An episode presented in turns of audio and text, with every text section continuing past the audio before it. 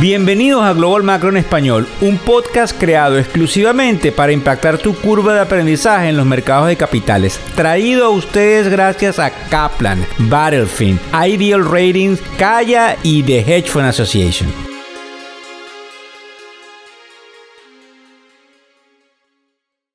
Hola, ¿cómo están? ¿Cómo les va? Hoy es viernes 17 de febrero del año 2023. Buenas noches, buenas tardes o buenos días, dependiendo de donde nos estás escuchando. Y como digo yo, hoy no vamos a ir la propaganda de lo que ofrecemos, sino que vamos al grano, así hacemos este podcast un poquitico más corto, además de que bueno, Happy Friday y eso es lo más interesante y lo más importante que nos debe dejar en puertas de un fin de semana. Vamos a hablarle de, eh, de, inmediato, antes de que pasemos a lo que consideremos el día de hoy, que vamos a hablar de los automóviles, de la inteligencia artificial, de la deuda en las tarjetas de crédito y de la diferencia que hay en ciertos sectores de la economía como podría ser la comparación entre el turístico y el sector de tecnología, vamos a hablar ah, un poquitico de la inflación, porque fíjense bien, Estados Unidos venía controlando su proceso inflacionario durante los últimos 90 o 100 días y se descarriló esta semana. Eh, eh, eh, hay que llamarlo desde ese punto de vista porque inclusive en el newsletter que tenemos el día de hoy estuvimos ah, observando un artículo que está en la publicación muy reconocida que se llama The Economist,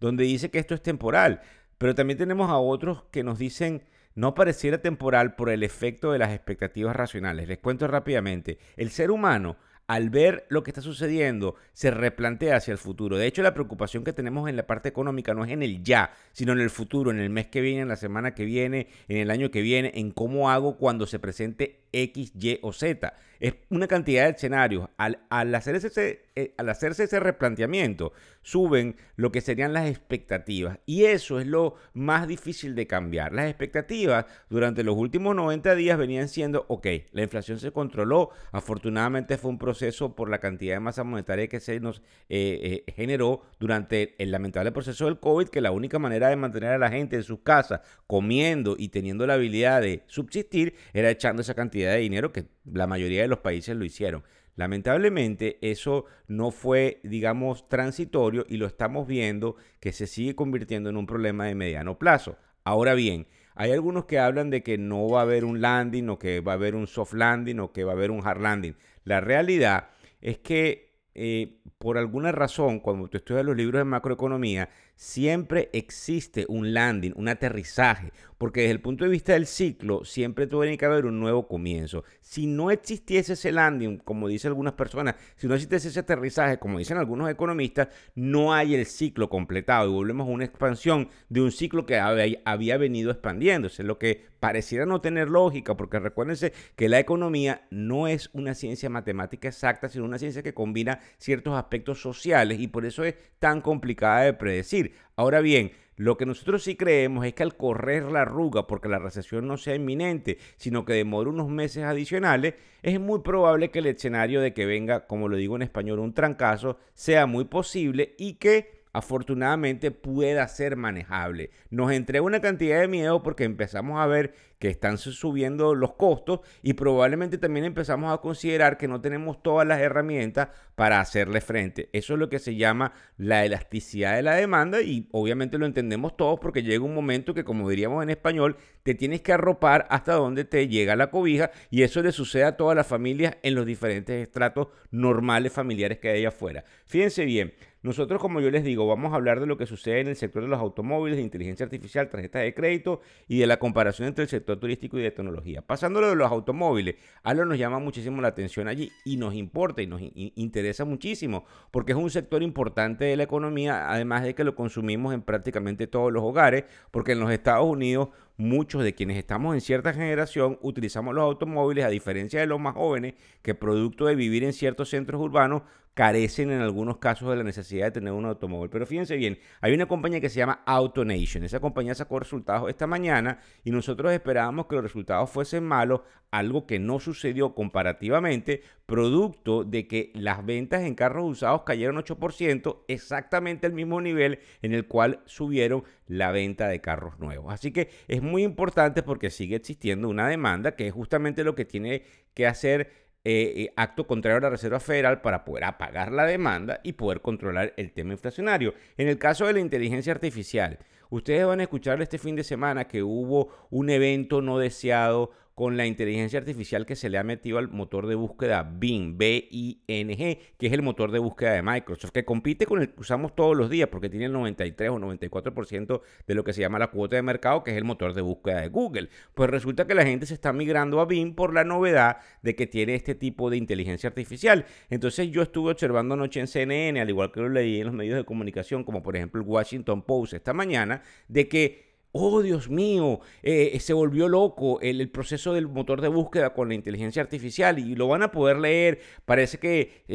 la persona que lo estuvo, un periodista que lo estuvo eh, haciendo el testing, eh, el ejemplo de todo lo que esto pudiese suceder, se dio cuenta que había una especie de respuesta un poco subida de tono de la máquina. Y indudablemente lo que me llama la atención es que hagamos un alboroto de todo esto cuando obviamente entendemos de que justamente esta inteligencia artificial ha estado allí por años, viene evolucionando y no le tenemos por qué tener miedo porque en esa evolución siempre habrán nuevas oportunidades de negocio, nuevos trabajos y nuevas oportunidades de alterar positivamente nuestra calidad de vida. El problema que sí me hago eco dentro de la tribuna es que caiga en manos de eh, criminales y que obviamente ni siquiera entendamos hoy lo que puede causar este proceso que va a ser afortunadamente, siento que la tecnología nos ayuda, indetenible, nos importa, porque es interesante observar y también un poco lamentable, no se los voy a negar, el hecho de que esa demanda que se crea por la cantidad de empleos que se demanda en la economía y por la fortaleza de la misma,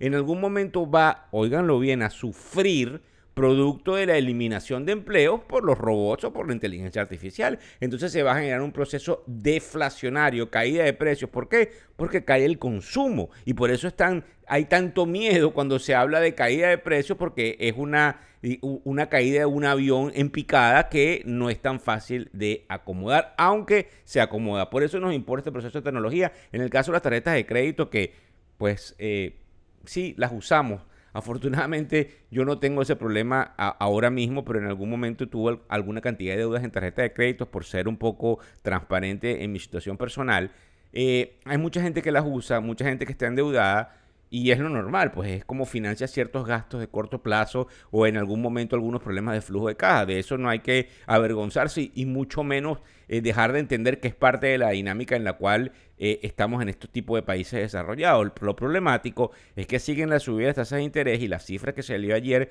según un tipo de data recopilada por alguna organización en Nueva York que recopila la tasa nacional, observamos una subida enorme en el nivel de la deuda, lo que hace que si se sigue en este proceso de subida de tasa de interés, que tiene que seguir porque la inflación no baja, pues indudablemente va a generar una especie de defaults o eh, eh, cesación de pagos que hace que la economía caiga en barrena. Para que ustedes entiendan, esto es parte del proceso de reacomodo de la economía, porque no todo es color de rosa y quienes nos prestan a las tarjetas de crédito tienen una posibilidad de cobrar un interés más alto de lo que normalmente hay, precisamente porque parte de esos créditos no van a ser recuperables y es la manera de tener una cantidad de pertrechos, municiones, colchones ante lo que puede venir en una economía que cae efectivamente en recesión. De hecho, les invito a que en Google pongan Goldman Sachs tarjetas de crédito y verán una cantidad de artículos que han sucedido durante las últimas 48 horas donde Goldman Sachs se sale del negocio. De hecho, también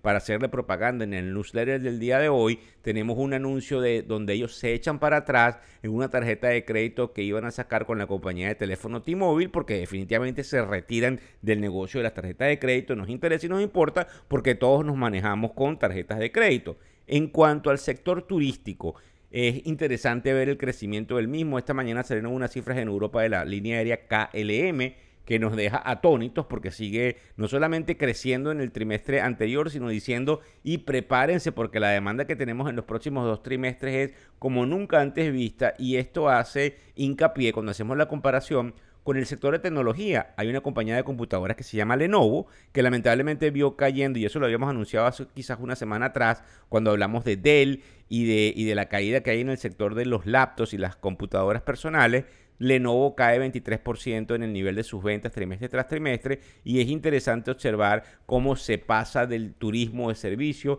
y se elimina el hardware y el software, que es importante desde el punto de vista de tecnología porque no todo está color de rosa. Hay otras personas que nos preguntan, ok, ¿y ahora hacia dónde vamos? Bueno, fíjense ustedes, hay un periodo como del limbo No sabemos hasta dónde estamos hasta que vuelvan otra vez ciertos indicadores importantes y vuelva la Reserva Federal a reunirse. Puede haber algún tipo de sorpresa, no lo podemos dejar de lado, pero este presidente de la Reserva Federal, a diferencia de alguno que estaba cuando yo era un poco más joven, porque yo me sigo considerando joven para hacer un poquito de propaganda aquí, para que se rían un poco. Fíjense bien, Alan Greenspan daba sorpresa y salía a las 2 de la tarde. La Reserva Federal subió tasa de interés intempestivamente, mientras que Jeremy Powell, que es el que tenemos hoy por hoy, él no hace este tipo de cosas, él básicamente va muy calculado porque no quiere asustar a los mercados. Pero para que tengan una idea, los catalizadores que están desde ahorita hasta el 22 de marzo, que es cuando la Reserva vuelve a, digamos, reunirse, son los siguientes. Las ganancias de Home Depot y de Walmart el día 21,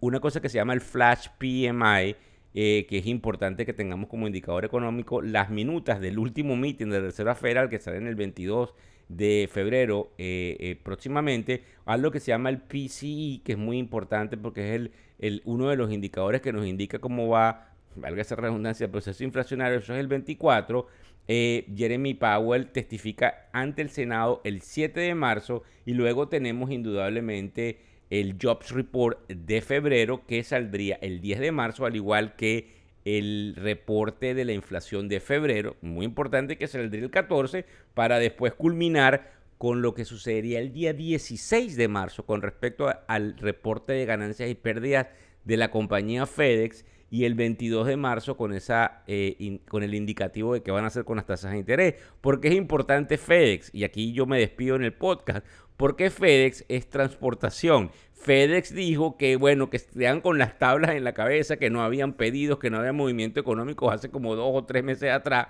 Pues no sabemos qué pasó, porque sigue un proceso inflacionario. Si usted se va a un restaurante este fin de semana, se va a conseguir con que los restaurantes en Miami están en lista de espera, no cabe nadie. Cuando tú te metes en Amazon, los precios desbordados. Cuando vas Aquí en Estados Unidos tenemos un supermercado que se llama Publix, pero si vas al que tienes en, Boston, que se llama el, de menor categoría Márquez Vázquez, o si tú te vas al mercado que tienes en Caracas, o te vas ahí a Madrid, donde tú probablemente me estás escuchando, o en todos esos lugares tú dices, Dios mío, pero ¿dónde fue que Víctor dijo que la inflación iba a estar controlada? Porque los precios siguen subiendo. Para que tengan una idea, a manera de juego, un cartón de huevo de 12 huevos cuesta hoy más que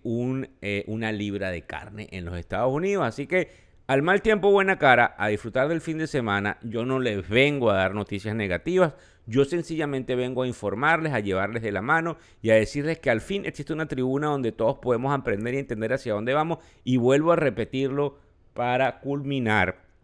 a doce y tantos minutos de hablar sin parar. El mercado, cuando caiga, lo van a volver a comprar el mercado no va a caer en barrena y viene un acabose de la sociedad. Eso no va a suceder, así que quiero que mantengan la calma porque por muy feo que sea la turbulencia, vamos a aterrizar y vamos a salir adelante y no lo estoy diciendo de manera motivacional, sino con cifras, con estadísticas y con realidad. Muchísimas gracias, me despido sin ni siquiera decirles cómo están los mercados para dejar el viernes intacto en términos de noticias, así que estamos en contacto a través de todas las redes sociales. Hasta luego. El podcast Global Macro y de Factores Económicos ofrece una visión global de los mercados de valores y dicho análisis es producto de la compilación traída por diferentes fuentes de investigación de mercados institucionales. Por motivos y declaración regulatoria, este podcast no debe ser interpretado como una recomendación precisa en inversiones, bien sea en productos y o vehículos financieros. Y además,